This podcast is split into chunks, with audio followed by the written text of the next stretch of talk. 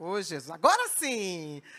Boa noite, amados. A paz do Senhor para todos. Graça e paz para aqueles que gostam de falar graça e paz, eu acho lindo também. É, pastor me convidou nessa noite para vir trazer uma palavra. Normalmente eu corro muito, né? Mas o Senhor já havia me dado a palavra. Deus é lindo, né? Deus é lindo demais. E eu acho que eu estava andando muito feia, tá, gente? Vou abrir um parênteses aqui antes de qualquer coisa, porque desde a hora que eu passei naquela porta, eu estou sendo elogiada. Eu acho que o negócio estava ruim mas ruim mesmo. E aí, pra, antes da pastora falar que foi a última, Maísa me pegou lá no lá no, na salinha. Quando ela olhou para mim, ela, tia, você está linda. Eu falei, é, realmente estava ruim mesmo. Eu, criança sincera, gente. Eu estava ruim mesmo. Aí passei aqui, a pastora, tá linda. Eu falei, negócio estava feio, mas os cabelos, as cores, né? As, as olheiras, né? Essas coisas assim. Mas Deus é bom o tempo todo, né? Melhor assim, né? Ia ficar com esse negócio tirando foto. Depois eu ia querer apagar as fotos todas do grupo da igreja. Não ia dar certo, né, minha gente? Não ia dar certo. Mas glória a Deus por tudo isso. Eu queria que os irmãos estivessem abrindo. Como eu falei, quando fui convidado, o Senhor já tinha me dado uma palavra. É, dando aula, eu até falei com algumas pessoas que estavam aqui sobre um exemplo, mas o Senhor, por causa daquela palavra, me levou a outros lugares. E eu queria compartilhar com você nessa noite.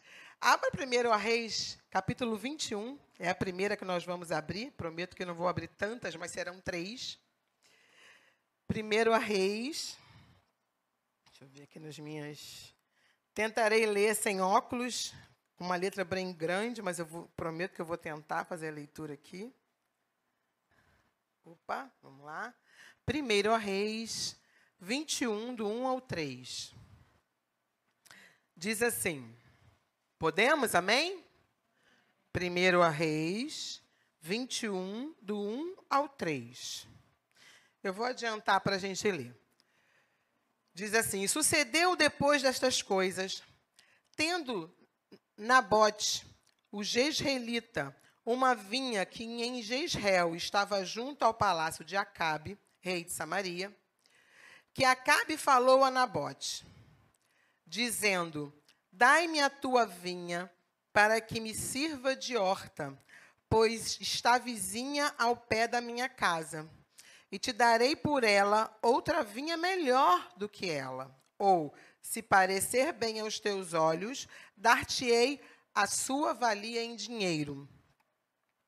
Porém, Nabote disse a Acabe: Guarda-me o Senhor de que eu te dê a herança dos meus pais, ou de meus pais. Para a gente começar a falar aqui, né? Nossa, vai trazer um negócio de Nabote, esses nomes Jezreel, Jezreelita, né? Vamos só gravar uma coisa. Havia um homem que tinha uma vinha. A vinha dá o quê, gente? Hã? Ui, ui, ui uva, né? A vinha era algo muito precioso, porque se fazia o vinho, né? Então, vamos só gravar isso. Havia um homem que tinha uma vinha muito bonita, muito frondosa, do lado de um palácio de um rei.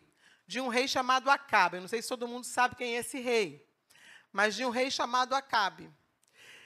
E esse rei, vendo essa vinha, quis comprá-la.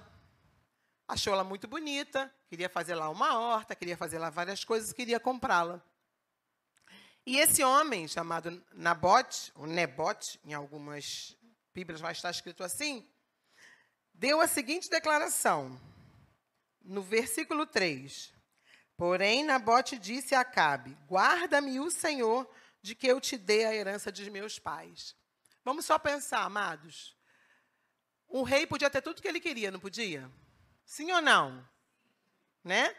Tomar posse, invadir, fazer o que ele quisesse fazer.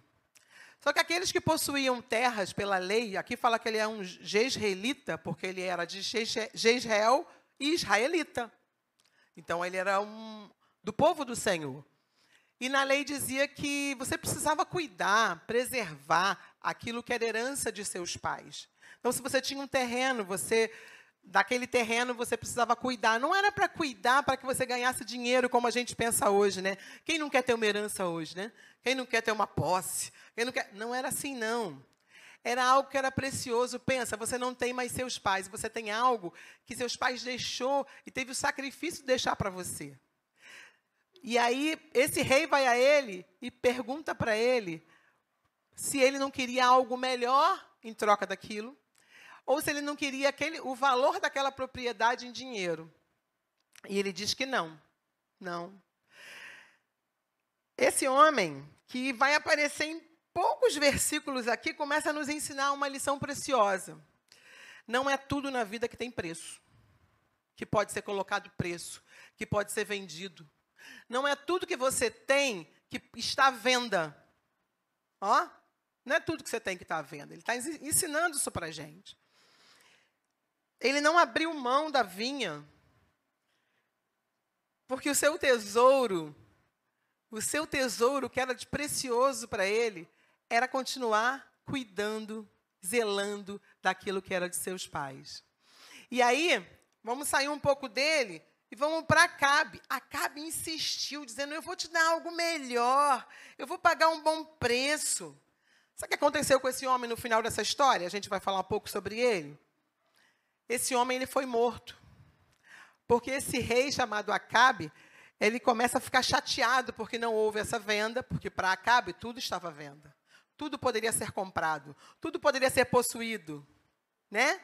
E ele olhou, cresceu o olho, quis o que era do outrozinho. E aí, o que, que fizeram com ele? Esse homem morreu, porque ele foi firme no seu posicionamento, né? Aí depois, se você quiser ler toda a história, você lê o capítulo inteiro, tá? Que está tudo escrito lá. Mas eu não vou falar sobre a, toda a história, não. Só vou dizer para você que Nabote morreu. Ele perdeu a vida por causa da herança, por causa do tesouro que era para ele aquilo. Mas por causa da morte dele, por causa da emboscada que fizeram com ele, toda uma dinastia foi interrompida. Sabe o que é dinastia?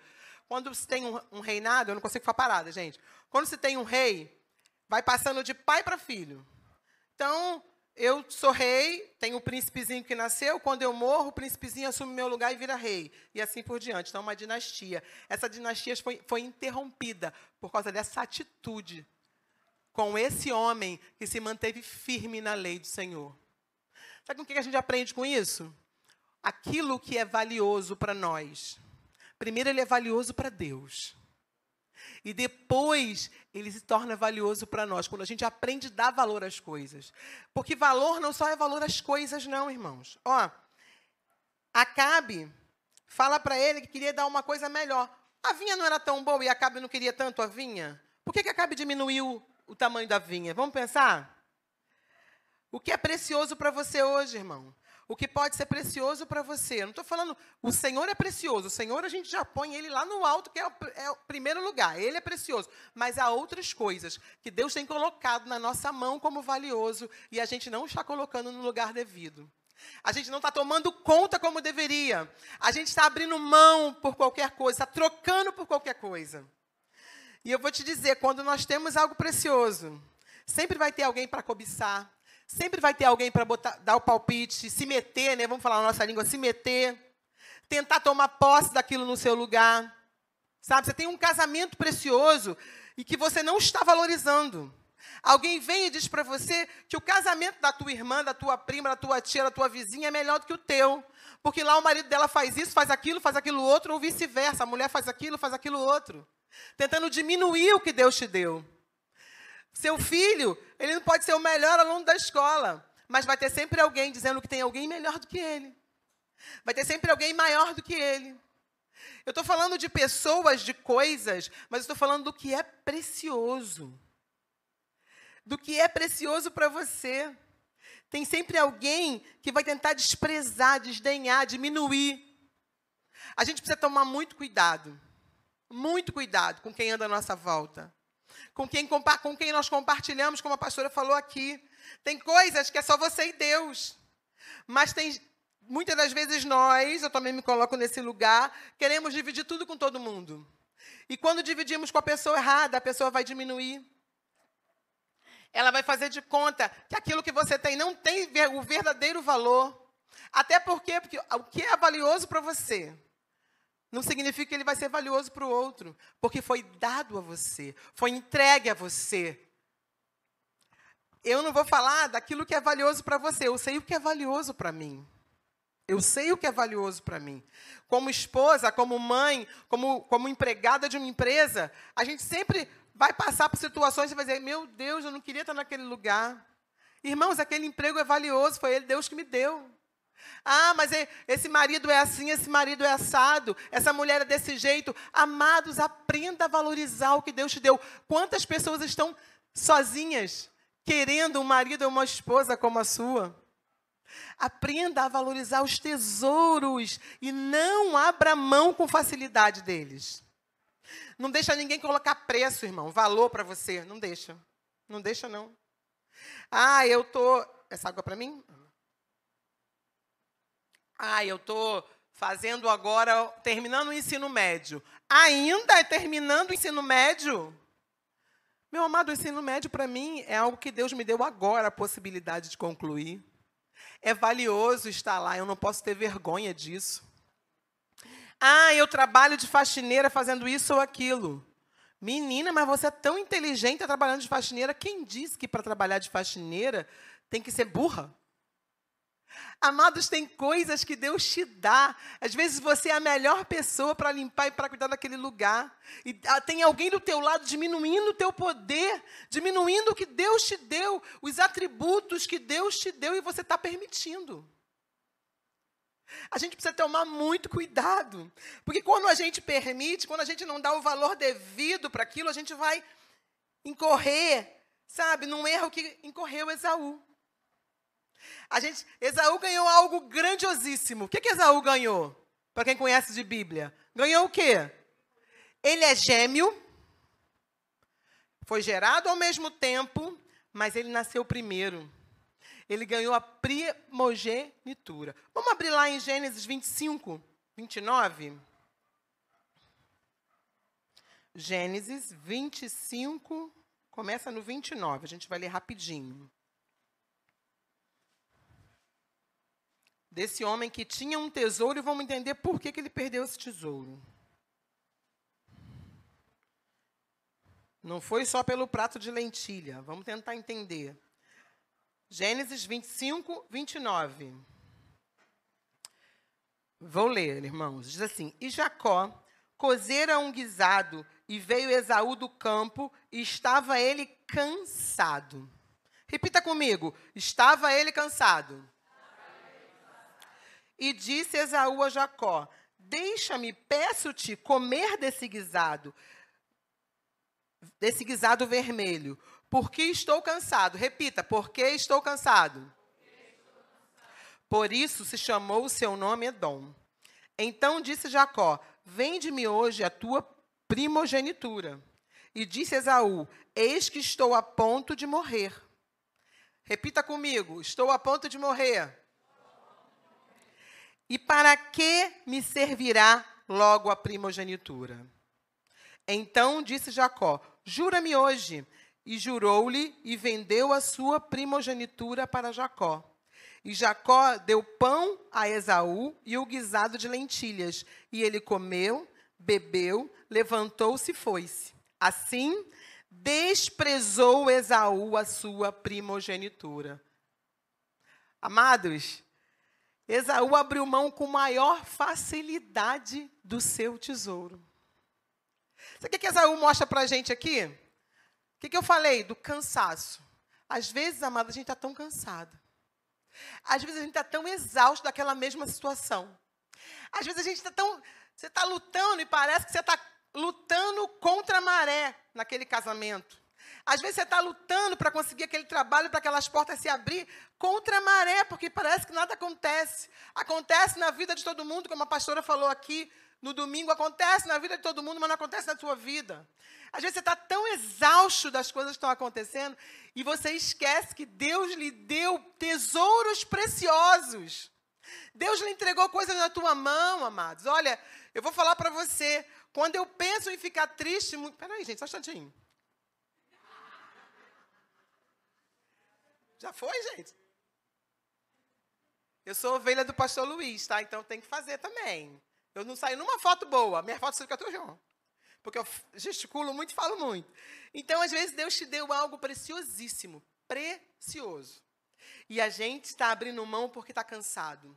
Em outras traduções, diz assim: ele diz, estou morrendo de fome. Tem alguma tradução que está dizendo isso aí? Tem hora que ele fala assim: estou porque estou morrendo de fome. Amados, ele teve força para caçar.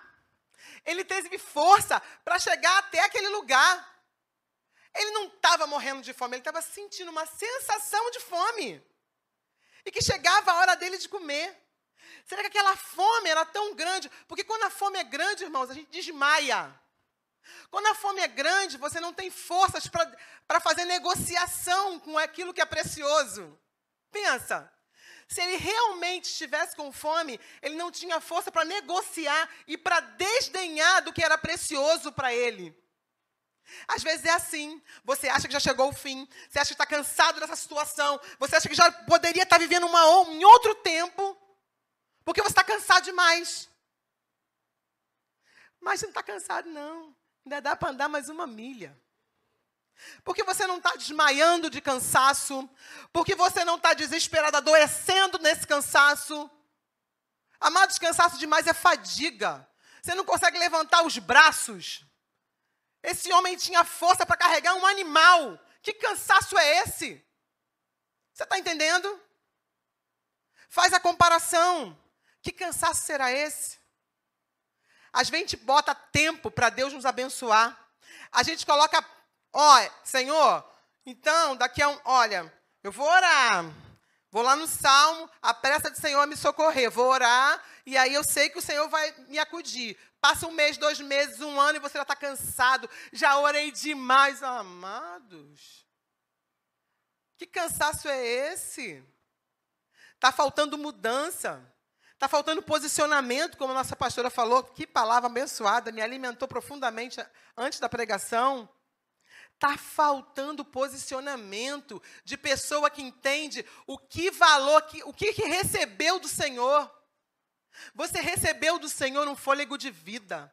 Você recebeu do Senhor coisas preciosas que você está trocando por causa de circunstâncias. Nós recebemos do Senhor coisas preciosíssimas que estamos largando de mão. Eu me emocionei com o Diego falando aqui. Eu tenho prazer em servir, Diego, também. E quantas vezes a gente vem servir quebrado? Sabe por que a gente vem servir todo quebrado? Porque a gente sabe que o servir é precioso, é o meu tesouro, é a forma como eu tenho de me relacionar com o meu Deus. Esse rapaz, esse homem ruivo, chamado Esaú, ele permitiu que a situação conduzisse a sua decisão. Quanto, quantas vezes mais nós vamos permitir que a situação conduza a nossa decisão? Situação, irmãos, é algo passageiro. Situação é algo que acontece hoje, amanhã não acontece mais. Ele pode se repetir por um determinado período, mas ele vai ter fim. E a gente não pode permitir que a nossa situação, ó, o que está acontecendo agora, ela conduza a nossa decisão. E a situação dele de estar tá cansado, de ter vindo lá com os animais, de estar tá sentindo aquela fominha, fez ele entregar de bandeja o direito dele de primogenitura por causa de uma refeição. Irmãos, é uma refeição. Não foi nem um banquete para comer um mês, não. É uma refeição. Uma única refeição. Uma única decisão que você pode tomar na sua vida. No momento errado, no momento que você está cansado, no momento em que você está desesperançoso, pode fazer com que você perca coisas valorosas do Senhor. Às vezes o Senhor já está assim, ó, com a bandeja para te entregar. Aí você fala, não aguento mais, vou desistir. Volta o anjo para te devolver a bandeja. Está chegando na hora, falta pouquinho. Falta pouquinho para que você seja abençoado, mas você desiste no meio do caminho.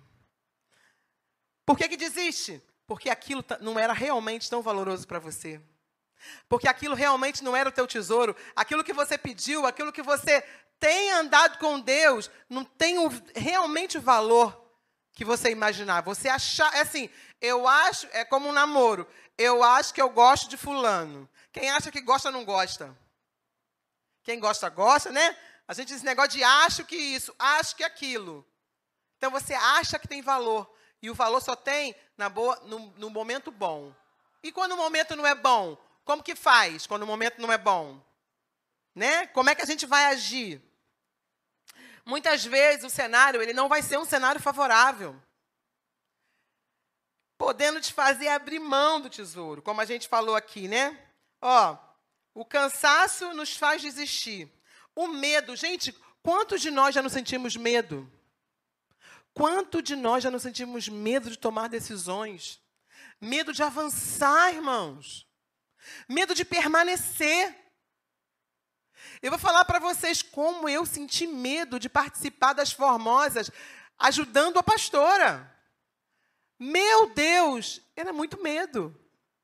Mas o medo não conseguiu me paralisar. Todas as vezes que eu sentia medo, porque era um evento importante, todas as vezes que eu sentia medo, eu dizia: Senhor, é o Senhor que guia, eu não tenho que, eu não tenho que ser perfeita. A gente não tem que fazer nada perfeito, a obra é tua. Muitas das vezes a gente tem medo. Eu conheço pessoas que moram em determinados lugares porque têm medo de sair da comunidade que mora, que tem tiroteio, para pagar um aluguel. E é crente que sabe que Deus é Deus provedor. Às vezes é necessário você tomar uma atitude para sair de um determinado lugar, para que Deus abra os teus olhos e te abençoe em outro. Quantas vezes o medo nos faz paralisar? Você é chamado para algo na presença do Senhor, você é convocado a fazer algo e você diz não. Sabe por que você diz não? Porque o medo te impediu. Porque você não está sentindo no coração. Não é nada, irmãos. É que você está sentindo é tremor nas pernas mesmo. Às vezes a gente tem que tomar um, a gente tem que se posicionar, a gente precisa se posicionar. Às vezes a falta de esperança que as coisas vão melhorar também me faz tomar decisões erradas. Você imagina, a pastora está dando um, um, testemunho de uma pessoa que até hoje não pegou o microfone para dar o testemunho. Aí aquela pessoa, aquela mulher, vou falar o nome não, que teve a situação na casa dela modificada, se ela desistisse naquele momento lá atrás, anos atrás, onde ela não tinha mais esperança, hoje ela não estava vivendo o novo de Deus. Deus tem algo para nós e a gente não está vivendo porque não está depositando no lugar certo, não está valorizando o que Deus tem nos dado aqui, ó, nas nossas mãos. É muito fácil, irmãos, a gente chegar e começar a murmurar do emprego que você tem ou do emprego que você não tem. Mas é, é muito fácil, mas é mais difícil você começar a glorificar que a tua mesa tem comida, mesmo você não tendo emprego. Que, sabe, o Senhor, num tempo de crise, continua deixando aquela porta aberta. Olha, olha como é diferente. Olha como quando você sabe o que é o teu tesouro, você muda o teu campo de visão. Ninguém da minha casa é crente. Ai, meu Deus, como é que vai ser? Eu não vou permanecer.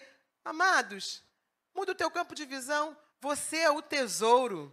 O tesouro precioso do Senhor que vai trazer todo mundo. E você vai dizer: Eu vim primeiro. E eu sei que atrás de mim vão vir todos os outros.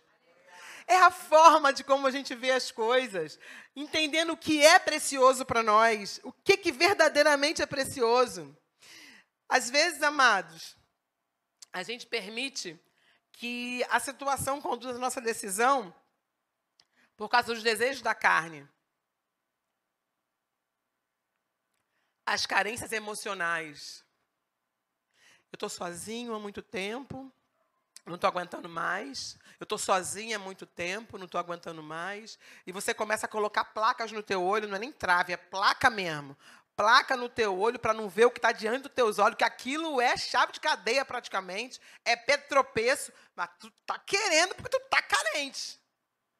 Lembra de Sansão, amados? Lembra de Sansão? Sansão tinha um foco. Sansão foi gerado num milagre de Deus na família, na família dele, como um milagre na casa dele.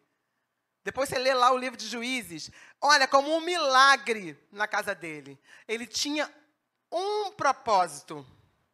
Ele era um narizeu de Deus, ele tinha um propósito de libertar um povo cativo, de derrotar nações inimigas. Tinha uma força especial. Olha quanta coisa valiosa, preciosa Deus deu para esse homem. Sabe o que esse homem fez? Trocou tudo por causa de desejo carnal. Será o que, que nós estamos trocando, irmãos, por causa do desejo da carne? Vai tomar banho de chuveiro bem gelado. Faça, se bata em você mesmo, fala, calma, carne. Existe uma coisa chamada domínio próprio.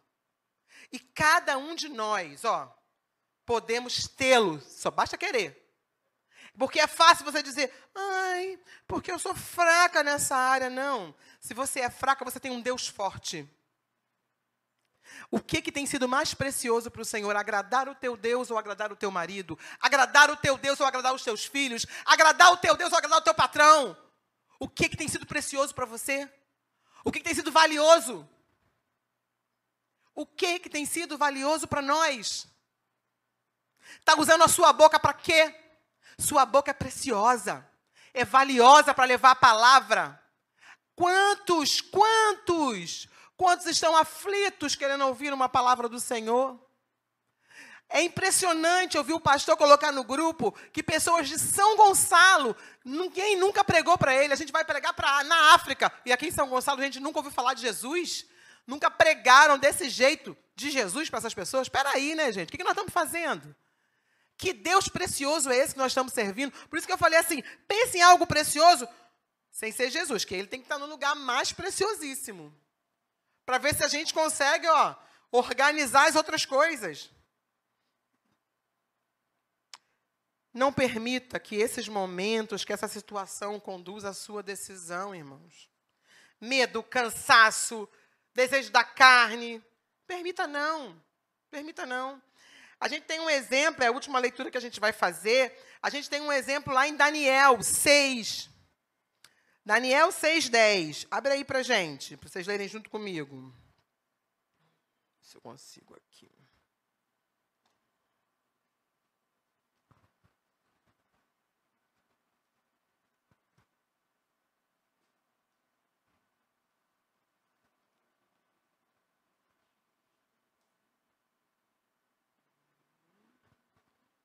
Daniel 6,10. Daniel fala assim: Daniel 6,10. Daniel, pois, quando soube que a escritura estava assinada, entrou em sua casa. Ora, havia no seu quarto janelas abertas da banda de Jerusalém, e três vezes no dia se punha de joelhos e orava, e dava graças diante de seu Deus, como também antes costumava fazer. Então, aqueles homens foram juntos e acharam Daniel orando suplicando diante de seu Deus. Então se apresentaram e disseram ao rei: No tocante no mandamento real, porventura não assinastes o edito pelo qual todo homem que fizesse uma petição a qual a qualquer deus ou a qualquer homem por espaço de 30 dias, repita comigo, 30 dias. E não a ti, ó rei, seria lançado na cova dos leões? Respondeu o rei e disse: Esta palavra é certa, conforme a lei dos medos e dos persas, que se não pode revogar. Você quer que Daniel ensinava para a gente aqui? Esse homem, ele orava três vezes ao dia. A gente não vai ler o capítulo inteiro, mas é um momento que armam, fazem uma armadilha para Daniel. Fazem com que o rei assine para que durante 30 dias as pessoas só possam se dobrar diante de dele, diante do rei, diante da sua estátua, diante dele. E que não poderiam adorar outros deuses que não fosse a ele nesse período. Ó, a vaidade aí para o rei. O rei vai e assina, mesmo gostando de Daniel, mas entendendo que, eu imagino que o rei deve ter pensado assim: ah, 30 dias é um período curto de tempo. Até o Daniel, que é fiel, vai conseguir ficar 30 dias sem adorar o Deus dele. Vamos pensar, irmãos, Daniel podia ficar os 30 dias sem adorar a Deus? Talvez para nós poderia ficar para que não fosse jogado na cova dos leões. Mas a intimidade com Deus era para Daniel o seu tesouro. Por isso, nenhum decreto conseguiu parar a oração e nem a sua frequência de oração, e nem a sua frequência diária de intimidade com Deus. Entenda isso? Estão entendendo? Ó, nenhum decreto. Se fosse por 24 horas, 48 horas, não interessa. Nada poderia interromper a frequência, a constância de oração que Daniel tinha. Ah, Daniel era um beato, Glaucio? Não. Daniel era alguém que reconhecia o senhorio de Deus na sua vida. Ele, ele se alimentava dessa intimidade com Deus. Alguém que, quando diz aqui, quando ele soube que a escritura foi assinada, lá no verso 10, não diz que ele soube e falou: Meu Deus do céu, como é que vai ser agora? Quer ver uma coisa? Tem um decreto em São Gonçalo que vai fechar as igrejas. A gente vai falar: Meu Deus, como é que vai ser agora as igrejas? Não é essa a reação nossa? Aqui era 30 dias sem adorar outro Deus. Olha como a gente precisa mudar a nossa mentalidade. Veio o decreto? O que, que a gente faz antes do decreto? Vamos continuar fazendo. Vamos continuar orando. Vamos continuar buscando a face do, do Senhor, porque só Ele é o Deus que pode nos dar. Só, só Ele é o Deus que pode nos dar, nos livrar, nos dar realmente a decisão certa. Então, no verso 12, o decreto duraria 30 dias. Mas Daniel não abriu mão. Sabe por que ele não abriu mão? Ele não fez concessão, sabe? Para se moldar Pensa, eu acho que Daniel pensou assim, ó, eu não vou ficar num lugar que não cabe meu Deus. Pensa nisso. Eu não vou ficar numa posição que o meu Deus não pode ficar. Às vezes a gente tem que tomar essa atitude, seja no nosso trabalho, seja na nossa igreja, seja em qualquer lugar. Eu não vou abrir concessão, eu não vou permitir que eu tome essa atitude que é contrária ao que Deus me ensinou, que é contrária ao meu relacionamento com Deus. Seja ele por uma semana, seja ele por 24 horas. Pensa aí, gente, quantas vezes nós fomos obrigados a fazer algumas coisas que a gente deveria ter reagido. Poderia ser uma mentira. Uma mentira contada. Né? Você, como servo do Senhor, teve que contar uma mentira porque lá no teu trabalho é dessa forma que acontece. De repente, na tua casa, você teve que contar uma historinha você abriu uma concessão, mesmo como servo de Deus, abriu uma, uma concessão para um parente seu tomar bebida dentro da tua casa. Você vai abrindo concessão e pergunta se nessas concessões que você está abrindo, Deus está junto com você. E aí, é essas atitudes que vão dizer o que, que é verdadeiramente o seu tesouro. Aonde que verdadeiramente está o seu tesouro. Então a gente tem que pensar quais são as brechas que estamos abrindo, deixando escapar o que Deus reservou para nós. Deus às vezes tem um chamado para cada um de nós aqui, ó. Eu sei que hoje nós estamos cansados, eu também estou, eu estava abrindo a boca lá atrás. Eu também estou muito cansada. Porque nós passamos uma semana, dormimos mais tarde na terça-feira, aí acorda cedo para trabalhar, a gente está cansado. Mas a gente não pode abrir brechas ou concessões para fazer o que a gente tem que fazer. Você vem cansado, você às vezes vem com dor. Você às vezes vem porque teus filhos precisam ver que você serve ao Senhor. Você às vezes vem mesmo sabendo que quando você voltar o teu marido vai brigar com você em casa ou tua esposa vai te desdenhar em casa. Você às vezes se coloca num, você se coloca num posicionamento com o Senhor, porque você sabe o chamado que Deus tem para você, e você precisa ficar vigilante para não abrir as brechas. Vocês estão pensando que casal de crente não briga? Você está pensando que família de crente não arruma confusão?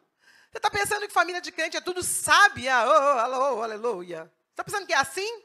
Não, é não, irmãos. A gente cai, a gente fala, fala besteira, a gente erra. Só que do jeito que a gente faz tudo isso, a gente tem um Deus que nos ajuda, um Espírito Santo que nos incomoda e a gente refaz aquilo que estava errado para voltar a fazer certo. Eu, às vezes, faço alguma coisa no caminho que não está boa, que não agradou a meu Deus. Eu preciso pedir perdão e continuar no caminho. E não desistir, não voltar atrás, não retroceder. Porque quando eu retrocedo e volto lá para o que eu tinha antes, eu estou dizendo que tudo que eu recebi do Senhor tudo que o Senhor tinha de promessa para mim, todos os tesouros que me foi colocado nas minhas mãos, não eram tesouro, eram qualquer coisa. Assim como Esaú fez, é, pode ser trocado por qualquer coisa. Pode ser trocado por mais uma noite naquele lugar, pode ser trocado por, sabe, por mais alguma outra coisinha em qualquer outro lugar. Por isso, quando a pastora falou sobre retroceder aqui hoje à noite, eu disse: Meu Deus, que tremendo, Senhor. Deus falava comigo sobre isso. Às vezes eu, eu, quero retroceder ao chamado que Deus me deu. Porque quando você é chamado para algo, você precisa abrir mão de algumas coisas. E nem sempre a gente está disposto a abrir mão. E quando você não está disposto a abrir mão, você quer abrir mão do chamado. Deus tem um chamado, Deus tem algo novo para nós. Deus tem coisas para realizar na nossa vida que nós estamos impedindo. Há tesouros, irmão, coisas valiosas, que não podem ser vendidas que Deus tem para nós. Coisas que não têm preço, que ninguém vai poder colocar preço, porque elas não têm preço. Aí você vai dizer: meu Deus, Deus é o meu maior tesouro. Eu concordo com você, o meu também. Mas Deus quer de nós um posicionamento. Ele nos entregou um maior tesouro. O maior tesouro é Jesus? É. Então, Jesus nos deu o maior tesouro. Sabe qual foi o maior tesouro? A nossa liberdade. A liberdade de escolher. A liberdade de andar com Ele, de fazer a vontade dEle. Quando Ele nos tirou das trevas para a luz, Ele nos deu a liberdade de escolha. O que, que nós estamos fazendo com as nossas decisões? As escolhas são as nossas decisões. O que, que nós estamos fazendo com as nossas decisões? Estamos somente o quê? Vendo o WhatsApp, vendo a internet, vendo a televisão e deixando a vida me levar? Ou eu estou correndo atrás daquilo que Deus tem para mim? Ou eu estou como um inconformado na palavra de Deus, como diz, Senhor, estamos inconformados. Não é inconformado porque não tem o que quer, como um filhinho mimado, não. É um inconformado que quer ver mudança na sua casa, quer ver mudança na sua vizinhança, quer ver mudança no seu trabalho, por onde quer que pise a planta dos teus pés. Você quer que o nome do Senhor seja glorificado. Deus está chamando gente inconformada. Não adianta viver de mesmice. Hoje eu não estou bem. Ah, eu estou passando mal. Ah, você já foi no médico? Você já tomou? Você já está inconformado? Já tomou o seu procedimento antes de ficar dizendo isso ou aquilo? Amados, Deus tem colocado coisas na nossa mão. Tem nos dado preciosidade que nós estamos desprezando. E achando que Ele vai fazer tudo no nosso lugar. Sendo que Ele já nos deu. Ele já nos entregou. Antes você não era crente. Alguns aqui, como eu. Eu não nasci no Evangelho. Antes não era crente. Aí você conhece a palavra, você fala da palavra, e cadê a vida na palavra? Quando vem um vento, amados, quando vem um vento, você vai balan tá balançando junto com a árvore e cai no chão. Finca os teus pés no chão. Entenda que o Senhor, o precioso que está aqui nessa noite, esse precioso Deus te deu tesouros que estavam ocultos quando você não o conhecia, que foram revelados a você, coisas preciosas, seja na sua casa, seja na sua igreja, no seu ministério, Deus te deu coisas preciosas. Cada um tem a sua, cada um tem o seu jeito e ele vai entender porque ele nos entende como indivíduos. Mas não fique parado, não retroceda daquilo que Deus te chamou para fazer. Não espere por, por ninguém o Senhor tem algo com cada um de nós. E Ele tem pressa na vida de muitos aqui. Quando eu falei do novo, eu estava falando, muitas das vezes eu até tomei nota aqui. Até quando abriremos mão de tesouros que o Senhor já nos deu? Qual tem sido o nosso posicionamento quando as coisas não estão bem? Nós precisamos valorizar tudo que Deus nos deu e aqueles que já abriram mão desses tesouros ou estão prestes a abrir, ainda há tempo. Ainda há tempo de voltar atrás. Ainda há tempo de voltar, resolver e prosseguir. Deus tem uma linda promessa, irmãos, para nós. Uma linda promessa para aqueles que não retrocedem, que não voltam atrás, que não abrem mão. Isaías 43, 18, 19 diz assim: Esqueçam o que se foi, Não vivam do passado. Sabe o passado? Aqueles problemas que tinham lá? Ou aquelas alegrias que você achava que eram alegrias, mas que às vezes Deus não cabia lá? Ou aquilo que você já viveu lá? Sabe? É isso que Isaías fala aqui. Esqueça do que se foi, não viva de passado, não. Vejam, eu estou fazendo uma coisa nova. Como que eu vou entender que Deus está fazendo uma coisa nova se eu não consigo valorizar o que Deus tem feito na minha vida? Como? Procurando isso. Como que eu vou valorizar algo novo do Senhor se o que eu tenho hoje eu não valorizo? Se o que eu tenho hoje eu só vivo de murmuração? Eu quero trocar por qualquer coisa. Eu quero trocar essa situação para ver uma situação melhor, sem entender que há um processo, que eu preciso passar por ela e que eu já tenho que estar tá com o meu olhar na frente, dizendo: tem uma coisa nova lá, ó, que Deus já está fazendo. Sabe a história da pequena nuvem? Pequena nuvem, do tamanho da mão de um homem. Imagina, minha mão, que é bem grandinha, lá no, lá no alto. Eu, que era míope, não enxergava. Mesmo depois da operação, continuo não enxergando direito, é muito pequena.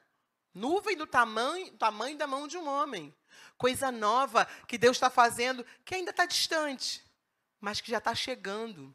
E que você precisa estar tá atento. Por isso a, a palavra diz assim: ela já está surgindo. Vocês não percebem? Essa coisa nova está surgindo, vocês não percebem? Pede para Deus tirar sabe? A murmuração, pede para Deus tirar aquilo que você precisa enxergar dentro do teu processo, para que você valorize os tesouros que Ele tem te dado. E aí é, finaliza dizendo assim: até no deserto vou abrir um caminho. Como é que é o deserto, irmãos? Sabe como é que é o deserto? Tudo é igual. Tudo é igual. Você olha para um lado, olha para o outro, você só tem calor de dia, frio de noite, mas é tudo igual. Não tem. Deserto não tem colinas, não tem flores, é tudo igual. Mas a palavra de Deus nos diz que ele vai abrir um caminho no deserto. Sabe um caminho? O que é igual? Ele vai fazer algo ali, ó, no meio, para te dar a vitória. Ele vai abrir riachos no ermo. Sabe o que é o ermo? Uma terra seca, um lugar que não tem nada. Vai ter água. Ah, o coração é endurecido daquela pessoa? Deus vai transformar. Ah, está muito difícil. Deus pode fazer. Mas aprenda uma coisa: valorize os tesouros que Deus tem te dado. Não abra mão, não abra mão do que Deus te deu. Seja no teu ministério, seja na tua casa, seja na tua família, dos teus filhos. Não abra mão, tá difícil, tá? Calma, vai passar. Tudo passa. Não abra mão porque você está cansado. Não abra mão, não troque, não venda por nada. Se você não sabe o que é tesouro para você, ora ao Senhor, o Senhor vai te dizer. Mas se falta ideia do que, que é, a tua vida é preciosa. Quantos estão abrindo mão da própria vida, irmãos? Olha que tesouro lindo que Deus nos deu. Quantos estão abrindo mão da própria vida? Valorize o que Deus te deu, aprenda com Daniel. Daniel não mudou o seu posicionamento por causa de um decreto. Não mude o seu posicionamento por causa de uma situação. Se não sabe que decisão tomar, não tome nenhuma nesse momento. Peça ajuda ao Espírito Santo de Deus. Mas não saia da posição que Deus colocou. Viva o que Deus tem para você, para que no final você possa ver, sabe, caminho no deserto. Você possa ver rios no ermo. Para que no final, ou para que no meio dessa caminhada você realmente possa ver. Vocês imaginam se nosso pastor desiste da nossa nova casa, da nossa outra igreja?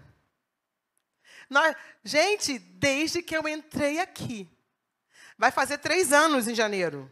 Desde que eu entrei aqui, o pastor fala sobre isso. Fala sobre a nossa saída. Há dois anos, ele já conversa com essa moça. Voltou a conversar, porque eu tinha conversado antes. Voltou a conversar para ser naquele lugar. Nós já tínhamos desistido para ser lá. A gente estava procurando um outro lugar. Aí voltamos para lá. Se desiste por causa do tempo, por causa das, dos nãos que recebeu. Assim é a nossa vida. Recebeu um não, desiste não. Se levanta no Senhor.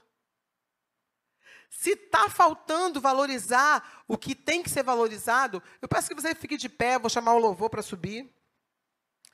se tem faltado valorizar coisas preciosas, porque coisas preciosas, irmão, não é só ouro e prata, não. Precioso pode ser a conversa na sua casa. Precioso pode ser o relacionamento, a saída para comer um cachorro quente.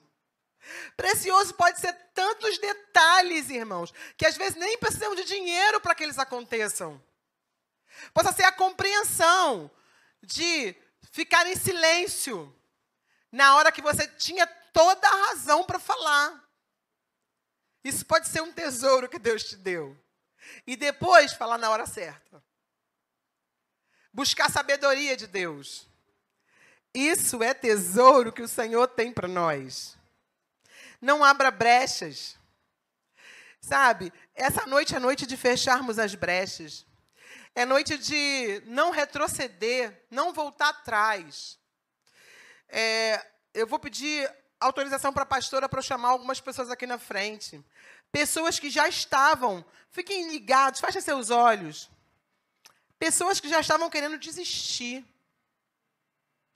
Pessoas que já estavam assim desanimados, desesperançosos, pessoas que estão cansadas da mesma situação. Você quer um novo de Deus? Vem aqui na frente. Deus pode renovar a mente. Deus pode renovar a situação. Vem aqui na frente. Eu sei, Deus me mostra pessoas que querem ver situações mudadas e não sabem o que fazer. Só pensa assim: o que você tem é precioso. Se é precioso, peça a Deus, peça ao Espírito Santo ajuda. Venha aqui na frente, venha receber de Deus essa ajuda nessa noite. Nós cremos num Deus todo-poderoso. Nós cremos num Deus que faz mais do que pedimos ou pensamos. Num Deus que não é invasor, que não te chama para te fazer sofrer, mas Ele te chama para te cuidar. E às vezes, nesse cuidado, pode ser que você não goste, mas que ele é necessário para que você viva um dia de abundância, para que você viva uma vida diferenciada, para que você tenha autoridade sobre esse problema e diga para outra pessoa: Eu venci, você vai vencer. O Senhor te chama. O Senhor te chama e diz: Eu sou o Deus que te dou a direção. Eu sou o bom tesouro. A nossa herança, irmãos, o nosso tesouro financeiro não está aqui. Está no céu. Mas o Senhor reservou coisas preciosíssimas. Quando Ele nos revela uma palavra, às vezes Deus tem palavras para revelar pessoas aqui, mas que as pessoas não estão atentas para isso.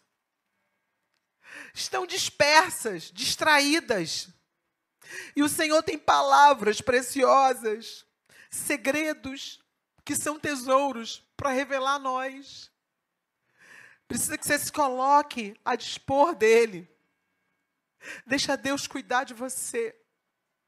Você é precioso. Nós estamos falando de tesouro, nós somos o tesouro do nosso Jesus. Ele pagou um alto preço por nós, os seus tesourinhos, os seus tesouros, as suas pessoas preciosas. Mesmo que você ainda não esteja com o Senhor, hoje é a oportunidade de você vir para Ele, porque você é precioso para Deus.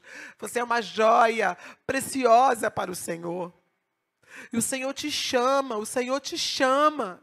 Quer mudar a história, quer mudar situações, quer mudar mentalidades.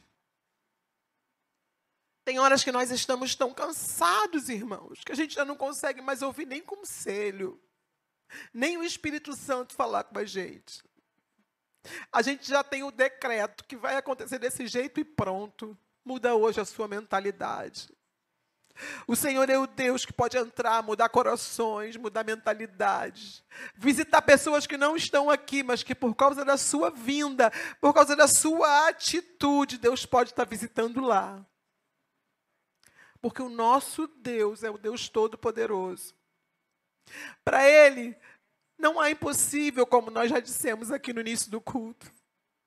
Não há nada que o nosso Deus não possa fazer. Tudo Ele pode, tudo Ele vê, tudo Ele sabe. Creia somente. E aprenda, peça para Deus te ensinar. Peça para Deus te ensinar a dar valor, o que realmente importa. A valorizar o que de fato são tesouros na terra para você.